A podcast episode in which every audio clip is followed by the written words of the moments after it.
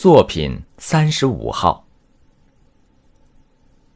我在俄国见到的景物，再没有比托尔斯泰墓更宏伟、更感人的。完全按照托尔斯泰的愿望，他的坟墓成了世间最美的、给人印象最深刻的坟墓。它只是树林中的一个小小的长方形土丘，上面开满鲜花。没有十字架，没有墓碑，没有墓志铭，连托尔斯泰这个名字也没有。这位比谁都感到受自己的生命所累的伟人。却像偶尔被发现的流浪汉，不为人知的士兵，不留名姓的，被人埋葬了。谁都可以踏进他最后的安息地。围在四周稀疏的木栅栏是不关闭的。保护列夫·托尔斯泰得以安息的，没有任何别的东西，唯有。人们的敬意，而通常，人们却总是怀着好奇去破坏伟人墓地的宁静。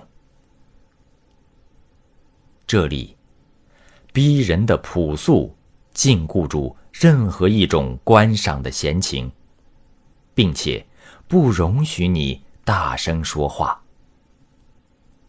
风儿抚林。在这座无名者之墓的树木之间，飒飒响着。和暖的阳光在坟头嬉戏。冬天，白雪温柔地覆盖这片幽暗的土地。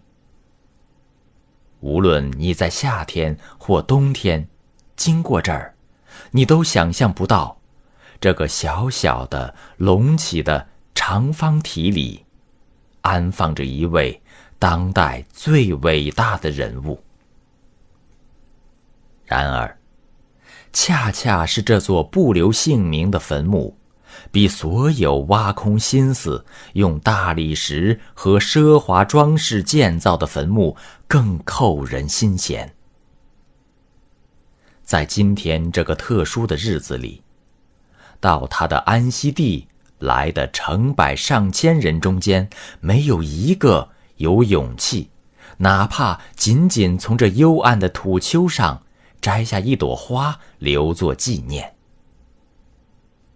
人们重新感到，世界上再没有比托尔斯泰最后留下的这座纪念碑式的朴素坟墓，更打动人心的了。